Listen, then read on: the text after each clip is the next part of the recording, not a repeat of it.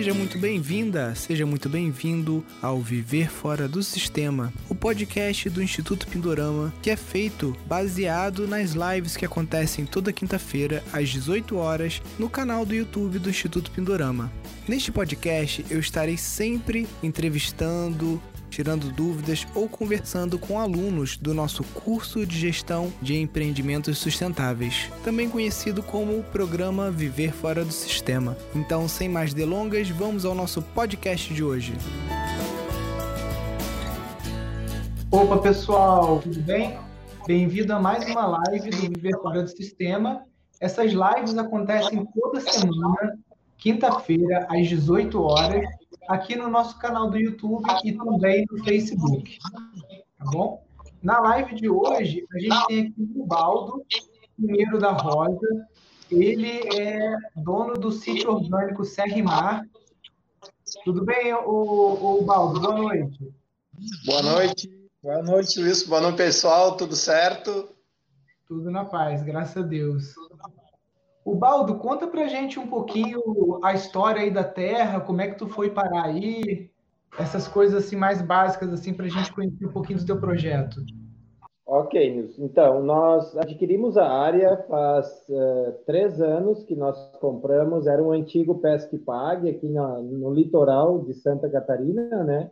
Uh, fica em Balneário Arroio do Silva, uh, na divisa já com o Rio Grande do Sul. Então, compramos a área faz três anos, onde a gente começou a trabalhar no sistema. Sou eu e a esposa e mais uh, três filhos, que nem você viu ali, né? O João Gabriel, o Marco Antônio e o Júlio César. Então, a gente adquirimos essa propriedade, né? Como eu disse, e aonde a gente trabalha já conseguimos também o certificado de orgânico da rede Ecovida, uh, agora em novembro passado, né? Já, já tem. Uh, faz quase três anos que eu acompanho a rede Ecovida e faz quase um ano que a gente, graças a Deus, conseguimos a certificação da propriedade, né? Onde a gente trabalha com hortaliças e continua o Pesque Pague, né? Temos também a pousada, né? São, são seis uh, chalés, né? E também o salão de festa. A gente tem um salão de festa na propriedade também, né? Para aniversários, casamentos. E é onde a gente quer implantar aqui um sistema de turismo rural também, né? Por ele ser muito próximo da cidade, né? Então, é um lugar muito bonito, lugar é, que precisa ainda de uma mão de obra pesada também, né? a gente está reestruturando o local. Eu costumo dizer que a gente, é, quando adquirimos a propriedade, até então, é, muito já foi feito, mas muito mais precisa ser feito, né? Por a gente também, difícil de conseguir mão de, de obra é, para o meio rural, aqui também bem complicado, né? Acho que essa etapa aí todo mundo sofre também nas grandes cidades, não é fácil conseguir é, mão de obra é, qualificada, né? E parece que o pessoal já foge do serviço aí na cidade. Imagina na roça que é mais braçal, né? Mais mais pesado o trabalho, né? Então, mas a gente está tá tocando, né? Tá bem legal. Já estamos antes da pandemia ali, nós já vimos recebendo é, turistas de motorhome, é, Inglaterra, França, Suíça, é, Canadá, né, que a gente tem também junto aqui, a gente tem o camping, né, camping e pousada Serra Mar, agora o sítio orgânico Serra Mar é mais pela produção orgânica que a gente tem na localidade mesmo, né, estamos trabalhando também forte na área rural, porque eu gosto, né, é, é meu chão, né? Eu fiz a transição de, de, de rural para ir trabalhar em grandes hotéis de Caxias do Sul, e rede hoteleira e restaurantes, né? E depois saí de novo da parte de hotéis e restaurantes e quis voltar para a roça, né? Então é um, uma, um local onde eu posso usar é, tudo pouco que a gente aprendeu. A minha esposa Josi, ela é filha do restaurante. Então, a gente pode unir o útil ao agradável, pois estamos o Baldo? rural. O Baldo? Oi? Eu vou te pedir para você chegar, acho que mais perto, porque o, o, o áudio está muito baixo. Quando eu estava falando com a Josi, tava, tava direitinho, não sei o que, que houve. Então, agora melhorou? Melhorou, melhorou. Melhorou, melhorou. Agora eu estou falando muito bem, bem mais próximo aqui do, do celular, então. É, aonde você entendeu, aonde eu, eu, você quer que eu que eu fale de novo?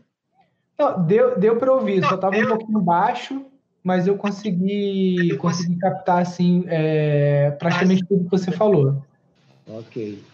Então, como eu estava te dizendo, é onde a gente pode unir né, a parte de gastronômica, é, como a gente já tem algum conhecimento de hotéis, restaurantes, então, é, e a parte agrícola. Então, isso é pessoal também para a gente. É, então, parte orgânica é uma coisa que irmão no caso do agrotóxico, eu já tinha esse pensamento produzir era mesmo é, sem, adubação sintética, nada. Graças a Deus, estamos conseguindo um trabalho desenvolvido aqui. Uh, e junto também com a universidade, né? A gente tem a universidade aqui a UFES, que está sempre aqui conosco também, nos auxiliando, nos ajudando, a EPAGRE de, de Araranguá, né? A gente aqui tem um município muito pequeno, então nós não temos EPAGRE no município, mas daí a EPAGRE da cidade do lado sempre nos auxiliando, né? E sem contar também a própria rede de Ecovida também, que, que nos ajuda bastante. Antes da pandemia, tínhamos reunião todo mês, a gente tinha reunião na propriedade um do outro, né, para se conectar e conversar sobre sobre a, a produção orgânica, né? Bem bacana, é um, um segmento aqui orgânico na região sul de Santa Catarina, graças a Deus estamos muito bem servidos. Tem bastante gente Sim. com esse pensamento, né, de produção orgânica, sustentabilidade e eu já te sigo já há um monte de tempo, cara. E agora que a gente conseguiu aí é, conversar mais de perto, estou muito feliz, até meio emocionado, não estou conseguindo é, raciocinar direito aqui, porque é bem bacana estar conversando pessoalmente, assim, pessoalmente não, né? Por aqui, mas, mas pessoalmente. É, vejo a tua história ali e é muito parecida com a nossa, que a gente Oi, Baldo, agora, agora teu áudio saiu completamente, não estou ouvindo mais nada. Eu acho que você vai ter que conectar aquele, aquele fonezinho e a gente tentar funcionar por ali. Aí, enquanto você está tá tentando fazer isso aí, eu vou comentar um pouquinho, né? É, a gente conhece a rede Ecovida. Em 2016, a gente trouxe para cá o Antônio, que eu acho que ele é um dos coordenadores aí da, da região. Ele, inclusive, é um dos professores do curso de gestão de empreendimentos sustentáveis, né? Ele dá uma aula sobre o sistema participativo de garantia, que é justamente esse método que você citou aí, em que uma, uma propriedade visita outra e a fiscalização de um agricultor na propriedade do outro, né? E tem gente que acha que isso não, não dá certo, que não é, não é confiável, né? Mas é um sistema muito utilizado no Brasil. Até recentemente aqui no estado do Rio, um dos SPGs mais que tem, que é a, a Bio, né? Ela, um, um dos agricultores do grupo foi flagrado vendendo é, a, alimentos convencionais como se fosse orgânico. E aí todo o SPG foi foi penalizado eles não podem certificar ninguém durante um ano, entendeu? Tá maior problema, né? Então, isso mostra que o grupo, um realmente fiscaliza o outro, porque se um quiser dar uma desperta ou fizer alguma coisa errada, ele está prejudicando o grupo todo, né? Então, existe realmente essa, essa intenção do grupo de todo mundo trabalhar certo, todo mundo se ajudar para conseguir estar trabalhando dentro daquilo que a norma, que a legislação é, é impõe, né? É, é, exata, exatamente. Agora tu consegue me ouvir bem, Nilson? Não sei se o fone. Não está desligado aqui. Ah, agora foi. Fone é morto, não. Pode ser algum mau contato. Conseguiu? Consegui, agora está ótimo. Uh, é, é, incrível, cara, porque assim, ó, desde que eu estou acompanhando a rede, uh, nenhum caso ainda aconteceu com nós aqui uh, sobre isso, né? Porque aqui no, nós temos núcleo, né? Além da, além do o núcleo sul catarinense, nós temos células, né? Pequenas células. Eu pertenço ao grupo Copersol, que é filiado à rede Ecovida. Então, essas reuniões acontecem mensais e a reunião do núcleo, cada dois meses, acontece as reuniões também, onde é tudo debatido. É fiscalizado pelo mapa também. Antes do final do ano, o mapa estava uh, aqui na nossa região e aonde eles podem vir e vistoriar a propriedade, coletar água, coletar alimentos. E se isso acontecer, todo mundo está lascado, né? Então, a gente procura, eu não chamo fiscalizar, eu acho que é uma coisa meio até pesada, mas conversar, né? Porque eu acho que quem tem e conhecimento, quem tem que, quem quer entrar no orgânico, uh, né? Na, na rede ecológica, rede orgânica, é porque gosta, né? É porque ama a terra, né? Gosta do cuidado, né? Do zelo, né? Então Uh, eu sou meio, assim, suspeito em falar, uh, porque eu amo, né? Que nem vieram me visitar aqui uh, e a pessoa que veio me visitar, que era do órgão fiscalizador, né? Ela disse, a dona Zenir disse, não, o Baldo, quando ela me apresentou para o grupo Copersol, né? Que é o filiado à Rede Ecovida, ela disse, o Baldo tem orgânico na veia, né? Podemos apadrinhar ele com certeza, porque esse não vai usar nenhum tipo de veneno, nenhum tipo de adubo sintético. Então, assim, cara, eu. E agora eu ganhei um projeto. Eu, quando falo eu, eu falo esposa, família, né? Enfim, o Mar, né? Nós ganhamos um projeto lá da Alemanha, cara, que é, é da Universidade de lá, para a gente implantar aqui um sistema de agrofloresta, cultura sintrópica, né?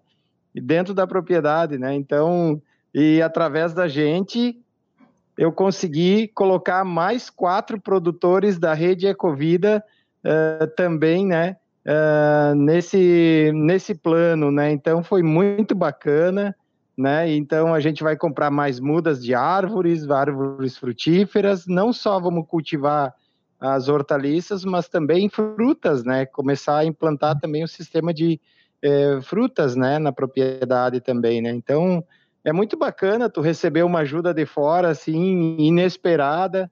Tu vê, ó, se a gente trabalhar direitinho, é, tudo, o universo conspira, né, ao teu favor. Então, então é o certo, é o certo. Não tem, o certo não é errado nunca, né? Então, vamos trabalhar certinho que tudo vai nos ajudar, né? Tudo eu tenho um amigo que diz: ah, Tu vive sameando amor, amor, amor, cara. Digo, bom, se eu samear amor, com certeza vai vir amor, né? Então, é isso, né? As pessoas vêm, gostam da gente e nos auxiliam um monte, cara. Então, a nossa jornada fica mais leve, né? No meio rural, né? Fica mais tranquilo, mais suave. E quem ama o que faz não se sente trabalhando, né? Eu digo sempre isso, né? Eu adoro o que eu faço e faço com muito amor, né? E espero que que talvez um dia meus filhos também gostem, né, do que eu estou fazendo e eu vou ser o homem mais feliz da, do mundo, né? É isso que eu é isso que eu falo bastante, né? Então, legal, Paulo. Esse, esse amor ele é ele é essencial, né? Porque hoje parece que o, o, o que eu percebo com a maioria das pessoas que escreve para gente é que elas estão trabalhando com alguma coisa que é desconectada daquilo que elas gostam de fazer. Né? Então, ela trabalha para conseguir é, sustentar a família, ganhar seu dinheiro, pagar aluguel, gasolina, prestação de carro, aquele caos todo que a gente sabe é, principalmente quem vive em grande centro, né? E o trabalho está muito desconectado daquilo que ela ama fazer, né? E aí, quando a gente faz essa transição da cidade para o campo, é, as pessoas que são realmente apaixonadas pela natureza, pela agricultura, é, por receber outras pessoas, por ensinar, né, que está tudo atrelado, né, é, a gente percebe que aí a pessoa, às vezes, vai estar trabalhando mais tempo, né, pode ser que no emprego formal dela ela trabalhar seis horas, oito horas, às vezes você muda para um sítio, no início, até você deixar tudo redondo, tem dia que você vai trabalhar 10 horas, às vezes 12 horas, e você não sente. E fica ansioso pelo dia seguinte, porque você quer terminar, você quer ver o, a coisa avançando, né? Impressionante. É bem assim, né? E eu também tenho os bichinhos, né, Nilson? Eu tenho agora, uhum. Uh, tenho porco, tenho galinha, tenho as vacas, né? Umas terneirinhas, né? Uhum. É, mas então, é, a gente também, né, tem que. Ter, é, eu costumo dizer assim, ó, eu tenho hora para acordar, eu não tenho hora para dormir, não, cara, porque às vezes dá um probleminha lá no galinheiro e é a raposa que está querendo comer uns pintinhos, já tem que ir lá correndo socorrer. Ah, é uma coisa, né? Mas a gente vai se organizando, né? Vai ajeitando e, e como eu disse, né? Se gosta, pô, a gente tem a obrigação de, se tem os bichinhos, tem que cuidar bem, né? Então, sim, é assim, sim. né? É, é, normal, daí tu tem um ovo, a, a, minha esposa faz as massas italianas, daí já tem também o ovo para fazer a massa, né? É isso aí, é isso que a gente. Agora com as vaquinhas, futuramente, se Deus quiser, um leite, um queijo, né? É, não é bom na mesa umas coisas, né? Natural, quanto mais agregar. Eu costumava dizer, eu disse assim, bah, se nós é, compramos aqui eu, uns 17 itens botando na mesa, já tá bom, né, para nós, assim, né? Mas nossa, cara, passa, sei lá, não, não, perdi as contas já, porque tu vai plantando, tu vai tomando gosto e, né, tu planta banana, é, daqui a pouco já vê crescer o cacho da banana, agora estou plantando os pés de café também, tem goiaba, uh, tem amora, né? Então, e por aí vai, maracujá, né? Bastante coisa já plantada, abacaxi, pitaia, né? Fica bonita a flor da pitaia, tu passear uh, na, né, no sítio, assim, tu vê aquela flor linda da pitaia, então uh, fica bonito e é bom de comer, né? Não tem veneno, não tem nada, então é ótimo, né? e agora bergamota, laranja, se Deus quiser, mais para frente também. Vamos plantando. Eu tinha um sonho, eu falei para o Lutz, amigo meu, que é lá da Alemanha, eu disse, fizemos um projeto aqui com as crianças, plantamos 140 mudas de árvore nativa, né? Que eu gosto de plantar árvores nativas, e porém frutíferas, né? Então é jabuticaba, é, é araçá, né? é, guabiroba, guabiju. Então, assim, que dê fruto para gente, que dê fruto para os pássaros, né? Chama todo mundo que tem bastante comida para todo mundo, né? Para se alimentar uh, bem, né? Então, aí eu disse para ele, eu tenho um sonho, cara, de plantar umas duas mil árvores aqui, né? E falei isso há dois anos atrás, e não é que chegou esse projeto agora da Alemanha, que pode chegar aí umas 20 mil árvores na propriedade, então tá bom, né? Para quem tinha um sonho de duas mil árvores, eu quero fazer uma, uma mini floresta aqui dentro aqui de casa aqui, cara. Eu gosto de plantar árvore, né? Então, vamos Muito por aí, legal. né? Vamos. Muito legal, Baldo. Deixa eu te perguntar uma coisa. É, hoje a atividade econômica da pousada ela representa qual percentual da renda familiar de vocês? Hoje, a renda familiar hoje. É, deixa eu só corrigir minha pergunta, né? Antes da pandemia, né? Porque agora durante a pandemia a gente sabe que provavelmente você não está recebendo pessoas, mas no, no mundo normal, digamos assim. Né? Ok.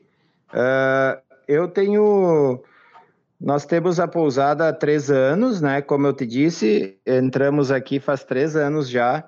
Hoje, se eu te falar assim é, de, um, de números, né? Eu, cara, não não saberia te dizer o certo, porque é, precisava de muito investimento, né? A pousada ainda precisa, então é, entra 100, a gente joga na pousada, jogava na pousada, entra 200, a gente tem que arrumar melhor o nosso espaço, né? Então nunca tivemos assim um uh, um parâmetro, né? Eu diria assim para te dizer exatamente, ah, eu ganhava tanto, né? Porque aqui também a nossa pousada, ela trabalha muito, nós trabalhamos muito final do ano, é, mais final do ano, porque é praia, né? Nós estamos aqui da pousada até o mar, é 10 minutinhos a pé, é pertinho, né? Então, assim, é, ela funciona legal final do ano. O camping, a pousada, funcionava antes da pandemia bem bom mesmo, tinha um movimento legal, né? E, mas a gente pegava essa grana e colocava sempre arrumando a pousada, né? Uma pintura, um móvel novo. Então nunca, ah, vamos somar isso, vamos guardar isso uh, para, né? Porque nem agora, se a gente tivesse feito isso, a gente teria, né? Uma graninha para a gente se virar. Mas não, a gente sempre pensou em restaurar, em melhorar para o cliente, né? E agora realmente, cara, com com essa doença aí nos atrapalhou um monte, mas graças a Deus, eh, eu te digo uma coisa, nós recebíamos muita gente de fora do país, porque eles vinham atrás da propriedade certificada orgânica. Nós tínhamos muita gente que vinha até nós porque a gente era certificado orgânico, queriam ir na horta, colher os alface. Nós tínhamos um turismo, né, é, que vinha crescendo, mas com gente de fora. E agora inverteu, cara. A gente está recebendo muita gente até da cidade aqui procurando orgânico, procurando chás que a gente planta. Então a gente está levando nas casas, né? Quem não vem até aqui nos liga. A Josi faz massa pão, cuca, né, biscoitos. Uh, nós temos uma vizinha aqui que ela faz queijos, nós ainda não fizemos, mas é um queijo muito bom da dona Odila e do, do Neno, nosso outro amigo agricultor. Então a gente pega deles e repassa uh, para os nossos clientes. Daí levam alface, levam um temperinho, couve. A gente faz as cestinhas e entrega nas casas, né? Uh, mas deu um boom, deu um boom assim, foi bem legal. Uh, apareceu mais a parte né, orgânica agora aqui para a região. Então, isso aqueceu o nosso. Né, claro, não ganhamos a grana que a gente ganhava na pousada e nem no restaurante, que a gente fazia ele funcionar mediante reserva, o restaurante, né, com jantares para as famílias e tudo mais. Mas ficou legal, porque não paramos de é, ganhar dinheiro, não é, não é tão isso, mas a gente está se virando, pagando as contas, cara, mas não é fácil, realmente agora com, com esse problema aí deu uma balançada, mas a gente tem que se reinventar, cara, não tem muito que, se tu ficar parado é pior, né? Legal, Baldo. Interessante que esse boom que você falou do, dos orgânicos, aqui no interior do Rio também a gente percebeu isso. Muitas propriedades que tinham como renda principal a questão do ecoturismo, do turismo receptivo, mas já tinham também as plantações orgânicas e tudo mais. O, essa questão dos pedidos pelo WhatsApp, pedidos pelo próprio. Alguns já estão mais evoluídos, já tem tipo um e-commerce, uma lojinha dessas, tipo loja integrada, esses esses programas que você usa para fazer, fazer montar uma loja rapidinho, Wix, né, essas coisas. E os pedidos aumentaram muito, né? Então o dinheiro mudou de lugar, né? O, o, o pessoal estava gastando com turismo, não pode gastar com turismo, então está melhorando a alimentação da família comprando mais orgânico. É o que a gente percebeu aqui na, na leitura, né? Porque a gente faz parte de vários grupos aqui de, de agricultores, de orgânicos, pessoal ligado à escola Waldorf e tudo mais, e a gente percebeu isso, né? Que o, principalmente as pessoas que têm o salário fixo, né? Elas continuam recebendo. Só que a gente já não consegue mais gastar com restaurante, com, com viagem de final de semana, essas coisas. E, é, e, e o, o, que eu percebi é que esse dinheiro eles estão investindo numa, numa alimentação melhor para melhorar a imunidade da família, né? Consumir mais, mais coisas sem veneno, né? Exa exatamente.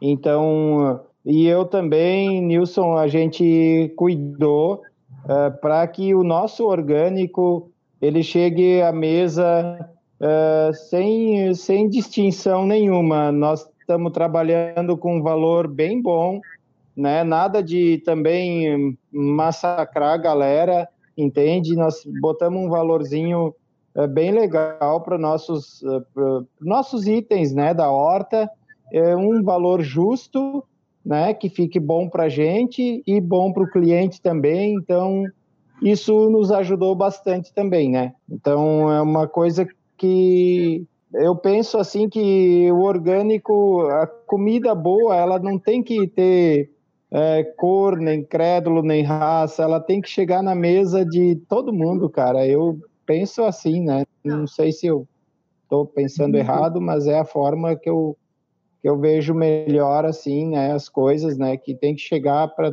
um patamar assim para todo mundo igual, né? Igual. Sem... Com certeza.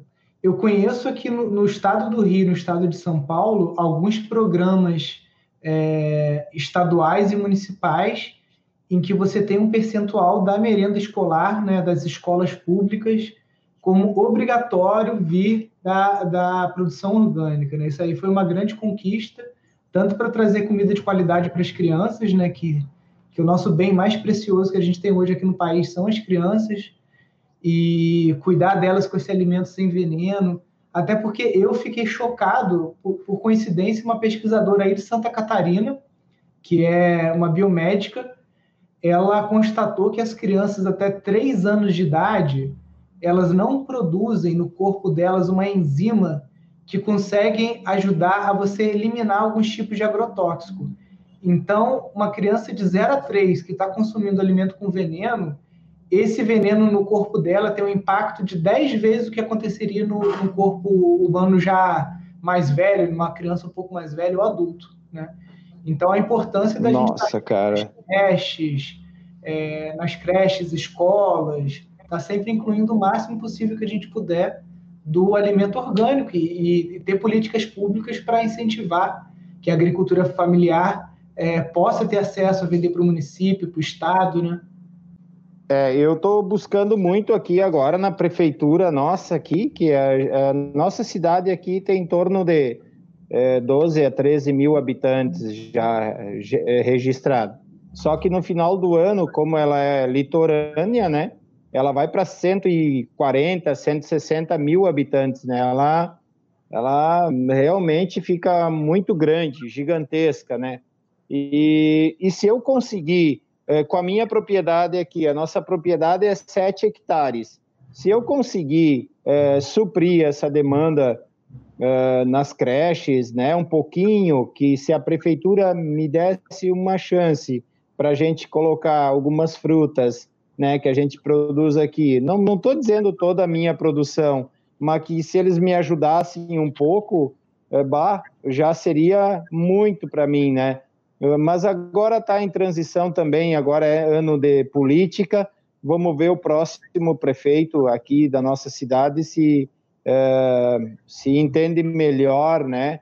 Uh, tem esse entendimento de nos ajudar, porque eu aqui, nós somos Nilson Mosca Branca aqui no Arroio do Silva, nós somos único produtor rural produzindo, cara, na cidade.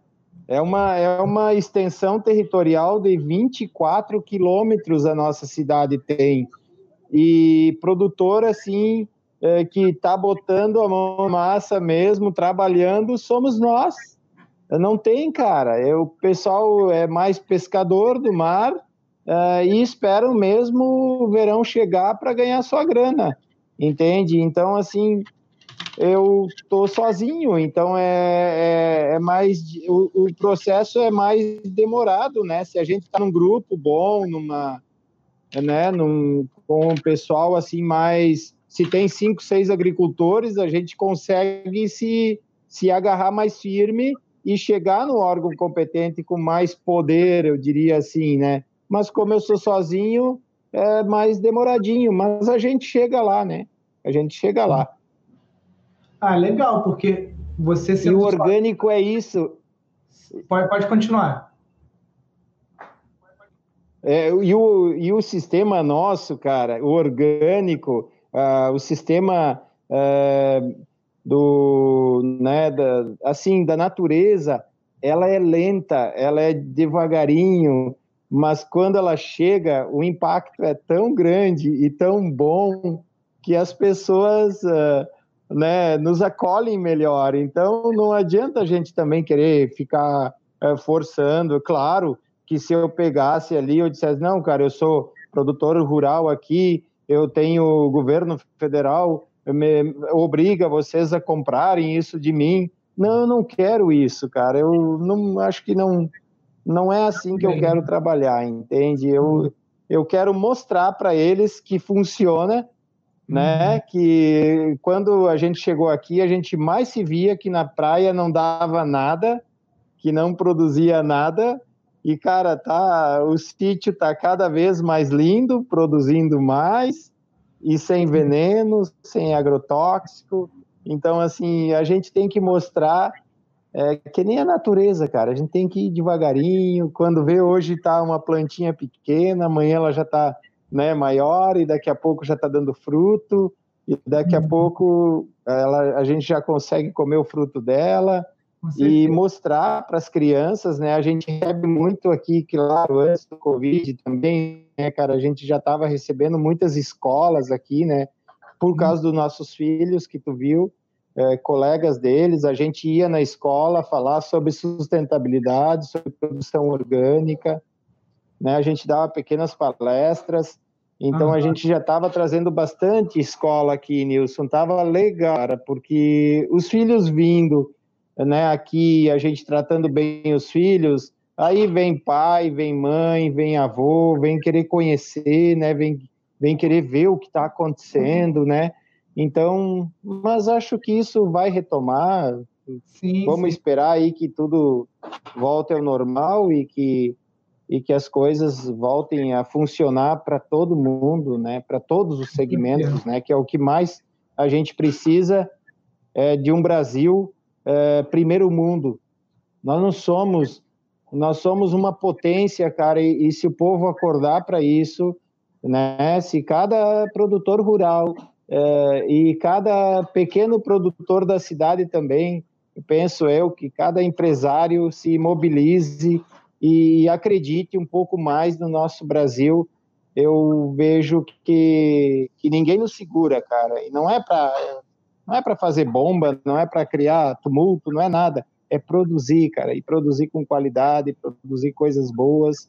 E aí tá tudo tomando, né? Tá tudo tá tudo dominado daí, né, cara? Tudo dominado, né? Com certeza, com certeza, Baldo.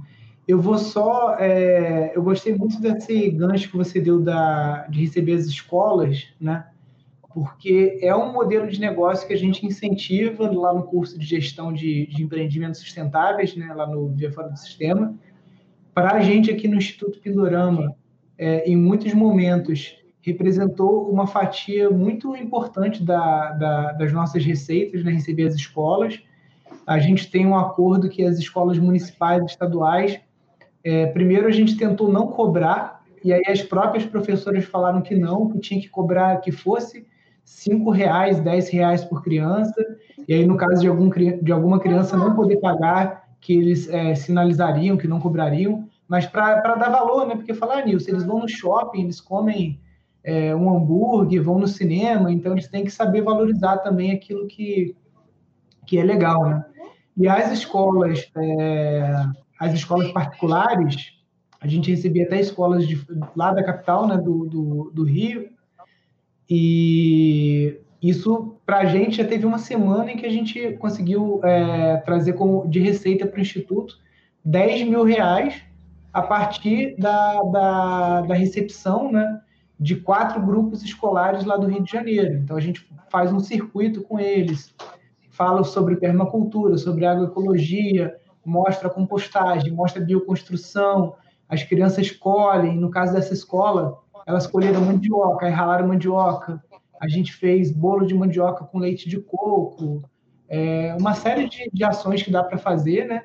E exatamente isso que você falou. A criança vem, o pai acaba ficando sabendo, né? Porque ele quer entrar no site do Pindorama para ver o que, que é. Aí acaba começando a seguir nas redes sociais. Daqui a pouco o pai vem fazer um curso, ou vem passar um final de semana ficar hospedado com a gente, né? Então é, é uma é um bom boca a boca, né? Para ajudar a propriedade rural, né? Que você recebe a escola, a criança ela educa o adulto, né? Não é o contrário. As crianças de hoje que nos educam. Exatamente. E aí. Exatamente. Ela vai falar: não, pai, eu quero ir no final de semana lá no sítio lá do, do Serrimar. Eu quero ir lá brincar com, com os animais, eu quero plantar, eu quero comer sem veneno, né? E com isso você vai conseguindo aí dar visibilidade para o pro projeto. Eu vou, eu vou falar algumas coisas agora em cima do que, você, do que você falou e também dos comentários. Voltando na questão do orgânico, o Marcelo aqui, ele falou que comida sem agrotóxico é uma fantasia, né? Que uma grande produção de alimentos não pode ficar sem proteção. É, eu acredito que o Marcelo seja um ignorante muito né, de, de agricultura orgânica, porque é, a mídia vem justamente isso, né, de que a agricultura orgânica ela não é possível de alimentar a população. E eu queria aproveitar o gancho aqui do comentário do Marcelo para clarear para as pessoas que estão aqui assistindo, para desmentir essa grande falácia né, do agronegócio. Né? Primeiro, 70% do que o Marcelo come lá na casa dele vem da agricultura familiar. Tudo bem, nem toda agricultura familiar é orgânica, concordo, Marcelo. Nesse ponto aí, a gente ainda tem uma, um pequeno percentual dos agricultores familiares do Brasil trabalhando com agricultura orgânica. Agora, você sabe qual o problema que hoje, como humanidade, a gente não consegue produzir comida sem veneno? Primeiro, a gente está comendo errado e segundo, a gente está produzindo errado, né? Então, primeiro ponto, a gente está comendo errado. A gente aqui no Brasil quer comer brássica, que é da família, é, toda a família das brássicas, né? Couve, brócolis, couve-flor, que é lá da Europa, não são plantas adaptadas a um clima tropical, úmido, quente como o nosso. Então, para quem já plantou couve-flor, dá aquela mancha preta em cima, dá um monte de problema. O brócolis dá pulgão. Por quê? Porque a gente quer comer um negócio da Europa. Cadê as plantas alimentícias é, que chamam de não convencionais, mas que deveriam se tornar convencionais? As plantas do Brasil. Né? A gente tem plantas espontâneas que tem mais proteína do que o próprio brócolis e que a gente não inclui na nossa culinária. Agora, de anos para cá, passou a ser moda, Bela Gil inclui as punks, Valdeli Knupp, que é um cidadão ilustre aqui de Friburgo, também da nossa cidade, fez aquele livro grande sobre as punks, né? Aí as pessoas começaram a se atentar para aquilo que os nossos avós faziam, né? de comer o caruru, comer o nobis, comer o picão, fazer coisas com, com aquilo que é espontâneo, né? Então, realmente, Marcelo, se a gente quiser comer tomate o ano inteiro, que também não é daqui, quiser comer melão o ano inteiro, maçã, realmente, a agricultura orgânica ela nunca vai dar conta.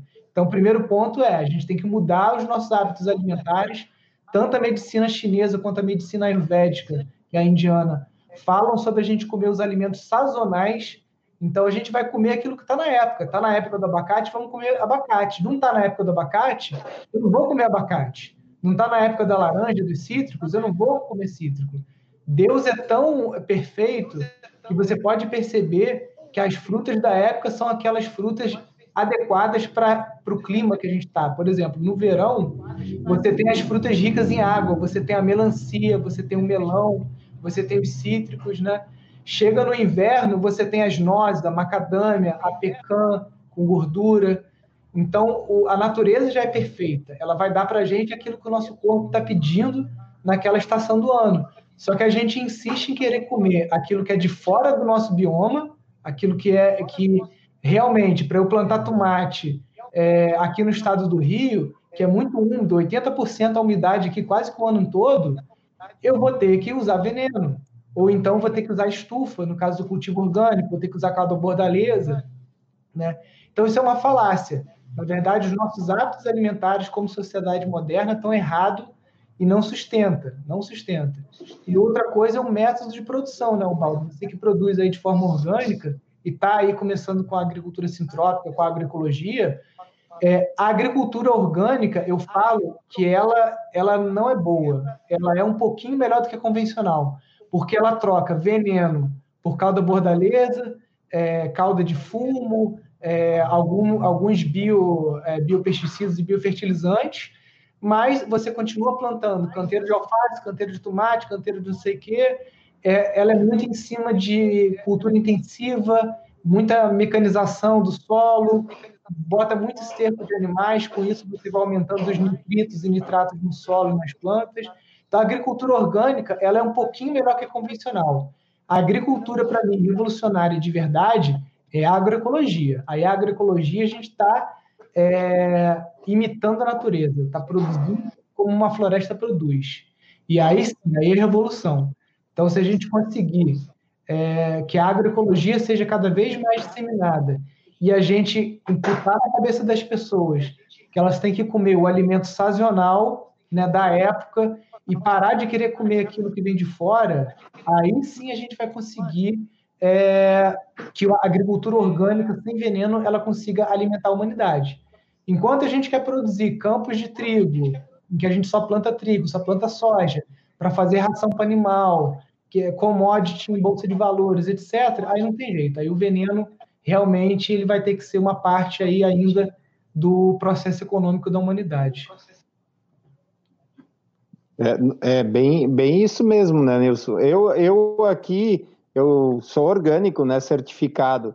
Uh, mas hoje, se tu vem, tu falou mecanizado e tudo mais, mas hoje, se tu, não sei se tu chegou a dar uma olhada na nossa página ali no, uh, do sítio Serrimar, uh, que a gente agora, eu faço meus canteiros tudo diferente, é tudo manual, né? Eu uso muito folhas, né? Eu trabalho muito com poda de árvore, né? Então, uh, esterco dos meus próprios animais, nada também em uh, cauda bordaleza eu não uso, eu não passo nada nas minhas plantas, nada, né? Hum. Então, assim, eu uso mesmo, eu disse assim, bah, se eu não tenho produção máxima, se tu chegar dentro da minha horta e me pedir mil pés de alface, eu vou te dizer que eu não consigo suprir a demanda. Eu tenho eu tenho alguns alfaces, né? A minha hortinha é grande, é, ela está indo muito bem, não é tão grande, mas eu consigo. Se eu conseguir, cara, eu não quero vender meus alfaces para o exterior.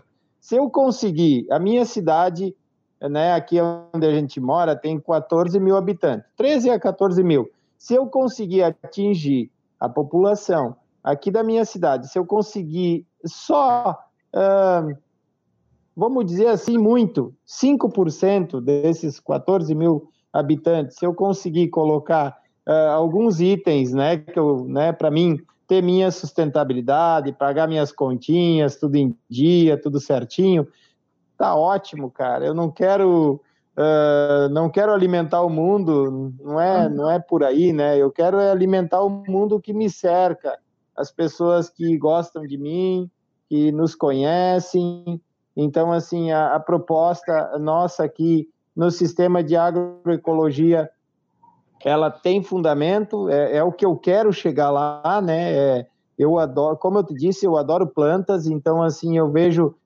eu vejo muitos vídeos do Ernest, não sei se tu já viu, se tu acompanha ele. Com certeza. Tu já chegou, uh, o mestre da cultura sintrópica, o Ernest ele já veio várias vezes aqui em Bom Jardim, que é a cidade 40 quilômetros aqui de Friburgo, para dar cursos lá no Tibá. Sério? Aham. Uhum. Ele uhum. Tem, tem uma propriedade Mas... também dele bem perto aqui em Casimiro de Abreu. É coisa de uma hora daqui indo para o litoral também, que é do pessoal da Agenda Mas, E é, vou aproveitar uhum. aqui para responder uma pergunta da Márcia, que ela está perguntando se a gente tem curso de agroecologia. A gente tem um curso online, tá, Márcia? E é dentro da linha do, do Ernest. Se você quiser fazer, é só entrar lá no site do Pindorama, que tem. Esse curso de agroecologia ele é um pedacinho do curso de gestão de empreendimentos sustentáveis, que é o curso que o Baldo está fazendo, que é o nosso curso mais completo, tá? É... Não, Baldo, até é, deixa eu só me falar aqui, eu não falei a questão do orgânico é, para você como uma crítica, tá? Eu vejo que o orgânico ele é uma não, não, não, tranquilo. É uma transição importante. Você aí, se você fosse mostrar direto a agroecologia para o pessoal, talvez fosse até assustar eles demais, né? Então, o que você está mostrando para eles já não é muito diferente do que o pessoal está acostumado. Só que você substitui o NPK pelo esterco, pela farinha de osso, pelo fosfato, de araxá e tudo mais, e na cabeça do cara que está fazendo agricultura convencional, ele entende. Quando tu apresenta de cara a agrofloresta, meio que dá um tilt na cabeça ali, às vezes a pessoa não entende, né? e eu e eu já, cara, quando, quando aconteceu isso, eu, bom, o Lutz me, me falou, né, que ia dar tudo certo, o pessoal lá da Alemanha ia nos ajudar. Bom, eu comecei a chorar, né, cara, porque, pô, eu tinha na mente plantar duas mil árvores, agora eu consigo plantar um pouquinho mais, né? e, e com isso eu tirar dali a sustentabilidade dos meus filhos, da minha esposa, enfim, da propriedade. Uh, o sistema de agrofloresta, cara, eu sou meio italiano com índio, né? Eu tenho uh, essa essa coisa muito de chão, né? Muito de terra. Então, eu para mim cara, me deixa plantar que eu gosto de plantar, né? De plantar. Eu ando com as sementes no bolso, aonde eu ando pela propriedade, daqui a pouco tu vê um pé de milho nascendo, tu vê né, um pé de, de banana, daqui a pouco tem um pé de café nascendo, eu vou plantando, né? Daqui a pouco abacaxi, né, que aqui também é um solo meio areioso, né, por ser da litoral. Então, produz bem. A ideia é plantar também o que a terra quer nos dar e não o que a gente quer. Que nem tu falou ali na tua fala antes, né? não adianta a gente querer comer abacate quando não tem abacate, né? A gente tem outras frutas que podem sim, né? Eu, eu quero ver se consigo chegar a todas as estações aqui dentro da propriedade com fruta ah, hoje não tem tal fruta, mas tem outra fruta para comer. Então, essa é a ideia, né? Ah, hoje eu não estou colhendo alface, mas eu tenho outra hortaliça para te oferecer. Então, é assim, né? É assim que funciona. Aí é tudo das pessoas, né? Ah, hoje não tem, uh, não tem alface, mas eu tenho aipim, eu tenho batata doce, né? Então, a gente vai plantando, vai diversificando a propriedade, né? Porque eu penso assim, tu tem que diversificar. O sistema nosso que eu estou implantando não é, nunca foi, nunca será quantidade. Nunca vou conseguir suprir isso para ninguém. A minha ideia sempre foi qualidade. Bater na tecla muito forte, né? Ah, tenho qualidade. Vou começar a colheita de. Eu tenho uns mil pés de pitaia só, né? Não é muito. Tenho uns mil pés de abacaxi, também não é muito, mas na época de colher já a gente faz um suco para gente, a gente vende um abacaxi para o pessoal de fora. Então, assim, aí tu começa a andar na propriedade, pô, mas aonde está esses mil pés que o baldo plantou? Eu levo um por um porque eu sei onde está e eu sei a hora de colher.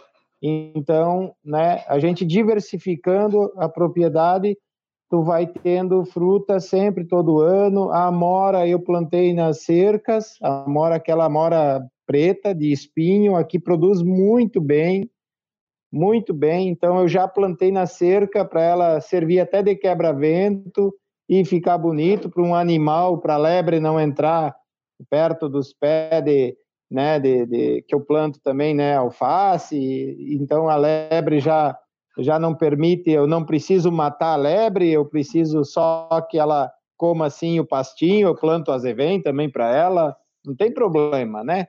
Mas é, só para ela não vir danificar a roça que eu, porque o invasor sou eu, cara, eu sou o invasor.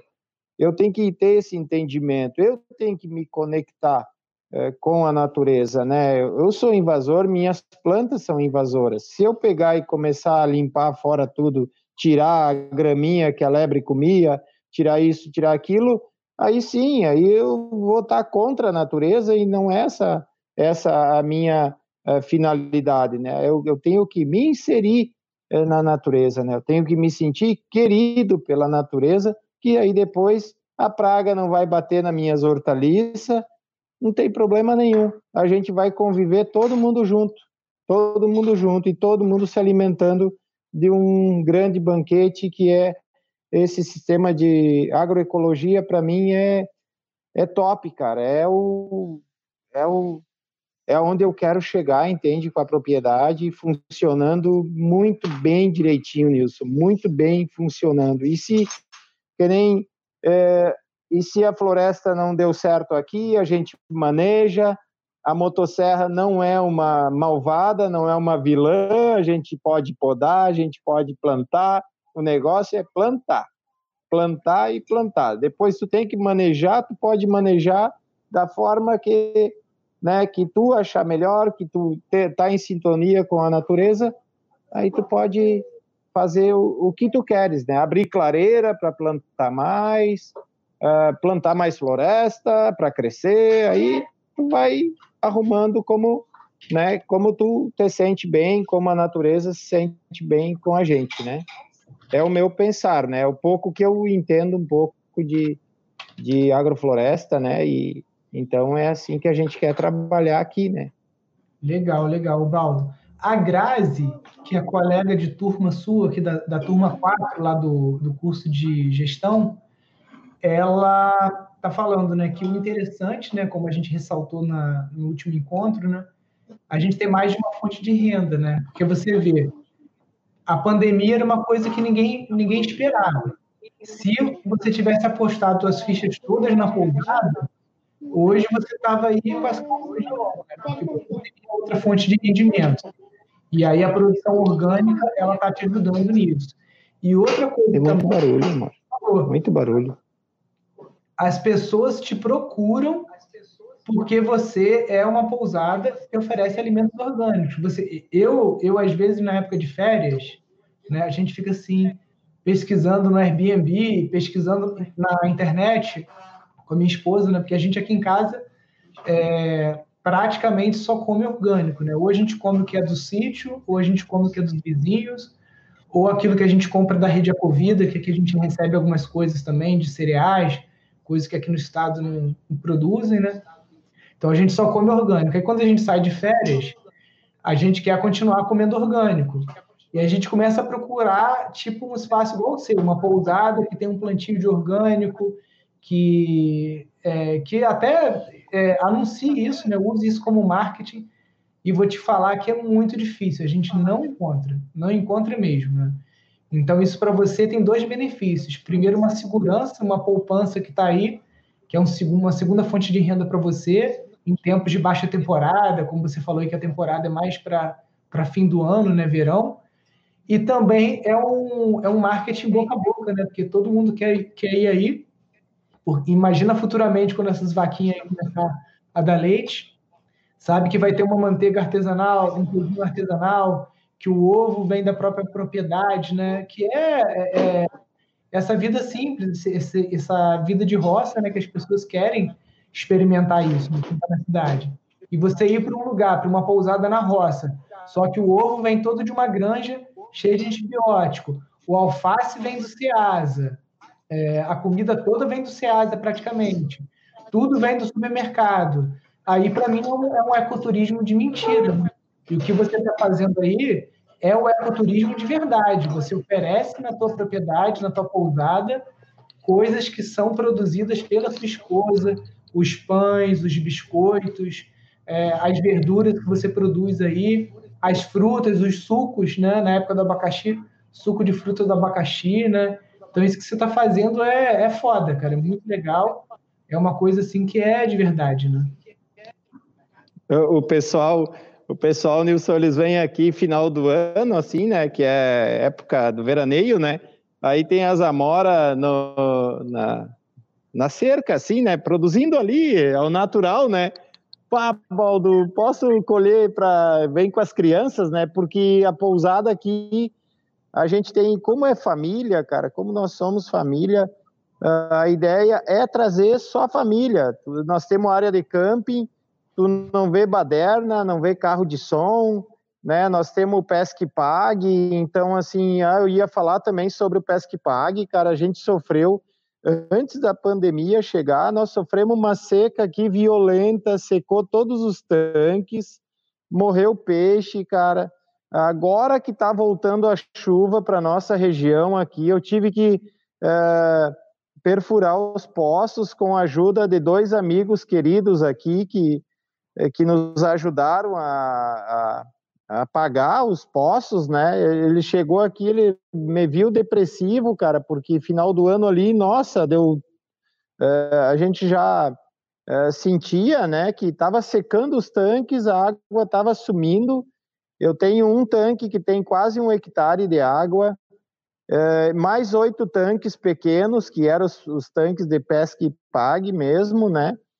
E secou, cara, secou geral morreu um monte de peixe, eu tive que vender o peixe mais barato para tentar salvar, né? Botar peixe no freezer também. E bem complicado nos. Nossa, no, no acabou com a gente, né? Então, uh, aonde a gente ia ir? Eh, aí veio o Covid, né? Aí, bah, cara, tudo, tudo complicou geral mesmo, né? Então, as hortaliças, quando a gente perfurou os poços e começou a voltar a água, irrigação e tudo, aí sim, aí a coisa, mas ainda os tanques estão meia boca. Eu não consegui botar mais peixe porque não tem água nos tanques, né? Até teve agora semana retrasada o pessoal do governo uh, fazendo uma reportagem aqui comigo sobre a seca, né? Uhum. Então, é, e agora, vai... graças a Deus. Aí, aí, que entra, aí que entra aquela questão do, do planejamento permacultural, né? lá do primeiro, primeiro módulo do curso. A parte de gestão hídrica lá, não sei se tu lembra lá com, com o Guilherme Castanha, né? lá da Fluxos. Sim. A permacultura ela fala o seguinte: é, aquilo que é importante, aquele, aquele elemento que é uma função é, importante para a propriedade, né, para aquele sistema permacultural, a gente precisa ter vários, várias fontes, vários backups, né? Então agora tu tem o poço, aí numa próxima seca, às vezes você já não vai sentir mais o baque tão forte como foi, porque você está implementando uma das da, dos princípios de design né, da permacultura. Você pode trabalhar também com a captação de água de chuva, fazendo cisternas de ferro-cimento em que você pode estar armazenando essa água na época da chuva, para justamente esses fins emergenciais, né? Enfim, é, é, importante quando a gente planeja a propriedade, o, ainda mais, por, imagina se, se acontece isso da seca, né? E você está na alta temporada precisando receber hóspede, aí o hóspede quer tomar banho e não tem água. Então tem uma série de coisas que a gente tem que pensar no desenho é, de acordo com a permacultura, né? para prever esse tipo de, de situação, né? A permacultura ela quase que trabalha como uma, uma gestão de risco, né? Aquele ele, elemento que é importante, ele tem que ter mais de uma fonte. E um elemento tem que ter mais de uma função também, né? Então, com isso, a gente aplicando esses princípios da permacultura, numa próxima situação, num próximo ano, daqui dois, três anos, conforme você for desenhando, implementando os princípios aí, você vai ver que as coisas não vão te pegar mais tanto de surpresa, né? Sim. É, é, é eu, quando, quando a gente conseguiu entrar nesse curso é, que a gente está acompanhando aqui, cara, nossa, abre uma mente, assim, é, uma que eu já sou muito fã da permacultura também, né? Então, Uh, tudo vai abrindo a cabeça da gente, né? Vai explicando bah, era mesmo assim que eu queria, cara, olha, e funciona, né? E o que é legal, Nilson, é que tudo funciona, cara, entende?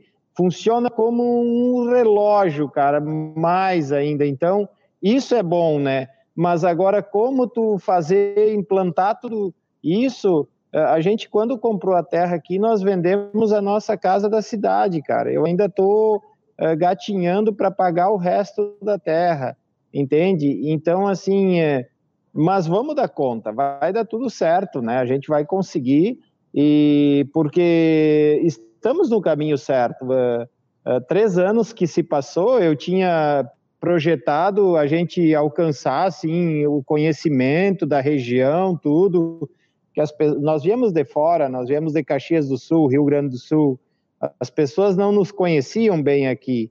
Faz nove anos que nós moramos na cidade. Hoje a gente é bem conhecido, cara, e, e bem conhecido assim, ó, por ser pessoas honestas, por ser pessoas trabalhadoras, né, com garra, com vontade. Então, isso é um ponto importantíssimo para a gente, cara. Então, acreditar no nosso trabalho, né, e executar. E Sim. executar. Tu, eu costumo dizer assim, ó, ah, dormir, o sonhar. Ah, tu tem um sonho, Baldo, é, mas durmo pouco. Eu tenho que sonhar rapidinho porque eu tenho que ficar bastante tempo acordado para realizar esse sonho. Então, né, mão na massa, vamos lá, vamos trabalhar. E aí começa a chegar, né, entrou na nossa vida a universidade, uh, entrou na nossa vida a gente morando aqui, nós entramos, fomos convidados para entrar no Rotary Club aqui da cidade local, do lado aqui, é, é um para nós é um fator importantíssimo a gente salientar que é uma entidade é, que também nos ajuda um monte, cara. Então, assim, é bom, né, cara, é, estar é, com pessoas, com pessoas assim pensantes, né, com pessoas que que tu tem um, às vezes o colono na roça ele só pensa em trabalhar, né, cara? Sobra pouco tempo para a gente estudar e, e, e se, enfim, né, ter o conhecimento total, porque é, todo mundo diz que o colono é burro. Eu não acho que o colono seja aquele burro, burro. Não, é, o colono é burro porque trabalha que nem um burro, né? Mas hoje, graças a Deus, a gente começa já a se informar mais, a, a, a buscar mais conhecimento para melhorar a nossa propriedade, a, no nosso, a nossa vida aqui na propriedade também, né? Então isso é importante, né? Sim, sim. Não, e é legal, né? Porque. Ah, pera, deixa eu só ver uma pergunta aqui, ó. A, a Isa falando que a agricultura orgânica está nas veias dela desde que ela nasceu, né? E é isso, né? O, a internet, voltando aí, o Baldo, eu acho que a internet agora ela está desempenhando um papel fundamental na zona rural, porque as pessoas agora elas podem buscar informação, né? Eu vejo na época do, eu fico imaginando a época do meu avô aqui no sítio, né? Não tinha energia elétrica, bah. não tinha nada, né? Era muito isolado para você conhecer alguma coisa nova, era muito difícil. Era só na base de informativo, de enciclopédia. Hoje em dia o cara tem um celular ali, tem uma internet, ele consegue fazer um, de, um defensivo orgânico, ele consegue descobrir uma receita de um bocache, consegue assistir um vídeo, né? E, e, e assim, Nilson, a, a, cara, eu, eu, eu fico admirado, eu tenho grande admiração por esses antigos colonos, eu tenho assim, sabe, eu sou desse tempo, eu, eu tenho 46 anos, mas eu, eu vim para essa terra aqui com a força e a coragem, como eles fizeram antigamente, e só que hoje, claro, a gente tem, né, que nem tu disse agora, a internet nos aliando, mas eu ainda sou do sistema antigo, do sistema do EPA, né, que a gente tem que é botar a mão na terra, sentir a terra, né, e eu tenho grande admiração, cara, por esses, e olha o que eles fizeram no tempo deles, sem muita informação. Né? Imagina hoje o agricultor, se ele quer cuidar de um sítio mesmo, hoje está mamão com açúcar, cara. Hoje está muito fácil, né? Hoje está tudo assim, tudo na mão, mas antigamente eles tinham que se virar, cara. Eles tinham que dar jeito de produzir, sustentar a família, né? Fazer suas casas, né? Bah, cara, é, era muito mais complicado, né? Uh, meu pai ainda fazia, antigamente eu aprendi com ele fazer a casa de tijolo, de, de barro, né? Eu, eu, peguei essa época lá na, no interior e capim Santa Fé, que nós tínhamos bastante lá. Então, assim, forno de, de barro para mãe fazer o pão, fazer a cuca, fazer, né? assar um leitãozinho ali dentro do forno, entendeu? E hoje o pessoal, hoje eu disse assim, bah, mas hoje, hoje eu tô indo dar, né, às vezes palestra, é, eu nem chamo de palestra, chamo roda de conversa com o pessoal, assim, falar sobre o que eu, o que eu já fazia, né? Isso voltou, cara, que legal, que bom, né? Que bom. É, com certeza. A permacultura, ela trabalha justamente com essa premissa, né? Ela, o, o Bill Mollison, quando estabeleceu os princípios da permacultura, né, os princípios éticos e de design, foi em cima de algumas premissas e uma delas é que em algum momento da humanidade a gente não vai ter mais acesso tão fácil à, à energia, aos bens minerais, né, como a gente tem hoje. E aí a, a humanidade como um todo ela teria que se voltar para hábitos que ele chamou de pré-industriais, né? Que é voltar a fazer as coisas com as, com as mãos, é, ter que reaproveitar os materiais, né? Então é uma das, das premissas aí da permacultura. E a gente não precisa esperar o petróleo acabar, a gente não precisa esperar o mundo acabar para começar a incorporar isso no nosso dia a dia, né? Todo mundo pode é, fazer a opção por viver uma vida mais sustentável, mesmo na cidade, né? fazendo a sua compostagem em casa, é, comprando alimentos de produtores orgânicos, de empresas que produzem de forma orgânica. Quem já está um passo, é, não vou dizer um passo à frente, né, porque são opções, né? Tem pessoas que querem ficar mesmo na cidade, que não podem sair, mas quem fez a opção por estar também no campo pode estar construindo sua casa com barro, com bambu, com capim, com pedra, né? E quando a gente fala isso, muita gente que está chegando aqui no canal pela primeira vez não conhece, né? Não imagina que essas casas podem ter um acabamento muito bonito. São casas com arquitetura até contemporânea. Você pode fazer, né? Não é aquela casa que a, maioria, a maior parte das pessoas pensa aquelas casas toda rachada e tudo mais, né? Isso aí é, é falta de domínio da técnica, né? A construção com barra permite você, com o material do próprio sítio, você construa uma casa muito confortável e isso também aí para pousada, né, para o ecoturismo, acaba sendo mais um chamariz, né? Você tem um espaço. Olha só, você tem seis chalés aí. Vamos supor que mais para frente você quer construir mais seis. Aí tu faz tudo de bioconstrução. Isso você pode fazer até com a ajuda dos hóspedes, né? Para eles terem essa vivência da bioconstrução.